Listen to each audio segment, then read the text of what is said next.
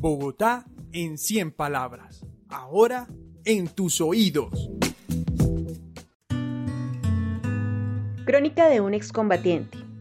4 a.m. Suena la trompeta. Rodríguez prepara café para superar el frío de Bogotá. 6 a.m. Sale de la base y empieza su misión.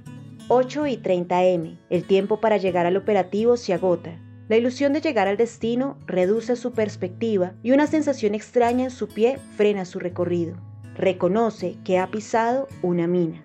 Una llamada interrumpe su dramático imaginario. De nuevo tarde, está despedido, dice su jefe, mientras percibe el desagradable olor de su zapato y se declara a sí mismo, sin antes maldecir al perro culpable, un soldado caído, otra vez desempleado. Karen Sofía Díaz Fierro, 15 años, San Cristóbal.